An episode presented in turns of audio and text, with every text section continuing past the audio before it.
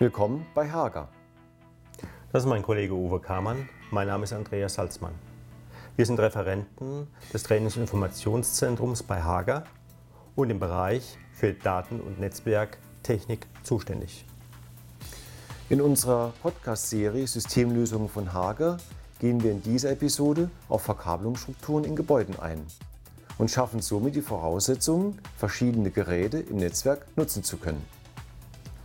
Ja, ich habe mir immer schon die Frage gestellt, wie schaffe ich die Strukturen, um einen gemeinsamen Internetanschluss nutzen zu können oder eine Webkamera zu betreiben, auch einen gemeinsamen Drucker einzurichten mhm. und natürlich Voice-over-IP oder analog zu telefonieren. Ganz einfach. Wir bauen die Kommunikationsverkabelung anwendungsneutral auf. Anwendungsneutral? Was wäre darunter zu verstehen, anwendungsneutral? Seit 2007 gibt es die DIN-Reihe DIN EN 1573, in der für verschiedene Bereiche wie Büros, Industriebereiche, Wohngebäude oder auch Rechenzentren die Verkabelung festgelegt wurde. Man kann sich vorstellen, dass in einem schmutzigen, rauen Industrieumgebung anders verkabelt werden muss, wie zum Beispiel in einem Wohngebäude. Ja, apropos Wohngebäude. Wie kann ich mir das Ganze in einem Wohngebäude vorstellen?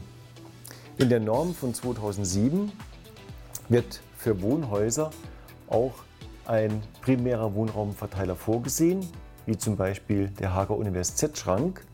Von dort aus kann auch gegebenenfalls ein sekundärer Verteiler eingesetzt werden und die strukturierte Verkabelung wird von dort aus sternförmig in die einzelnen Räume verlegt und es können Drucker, PCs, Webkameras oder auch jeden PC der Internetzugang eingerichtet werden.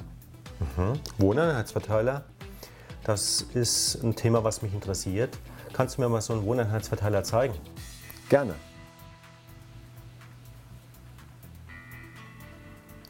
Ja, Uwe, wie geht es hier weiter? In Wohnhäusern oder in Büros verlaufen die Twisted Pair Kabel in einem Leerrohr oder in einem Brüstungskanal. Die Kabel enden an einer Anschlussdose. Hier hat sich die R45 Doppeldose durchgesetzt in Kategorie 6a.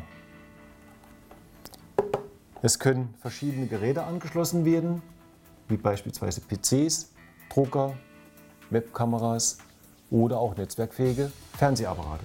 Mhm. Ja, was ist der Grund, dass alle Geräte hier angeschlossen werden können an einer Buchse? Das eigentliche Prinzip ist die anwendungsneutrale Verkabelung. Beispielsweise werden die mittleren Pins 4 und 5 für die Telefonie genutzt. Die Pins 1, 2, 3 und 6 für Fast Ethernet. Alle acht Adern, die hier aufgelegt sind, gewährleisten somit, dass alle Geräte, die irgendwo im Netzwerk angeschlossen werden sollen, hier funktionieren. Das ist das eigentliche Prinzip der anwendungsneutralen Verkabelung. Gut, das heißt, wenn ich alle acht Pins auflege, habe ich generell für alle Geräte, die am Markt verfügbar sind, einen Anschluss. Das ist richtig. Der Anschluss erfolgt mit einem Twisted-Pair-Kabel, das flexibel aufgebaut ist und eine 1 zu 1 Verbindung herstellt. Ja, Vielen Dank für Ihr Interesse an unserem Podcast Strukturierte Gebäudeverkabelungen. Natürlich haben wir hier die verschiedenen Gebäudestrukturen und die Verkabelung beleuchtet anhand der Norm EN 50173. Möchten Sie mehr zu dem Thema erfahren, besuchen Sie bitte unsere Fachseminare oder schauen Sie nach unter www.hager.de/podcast.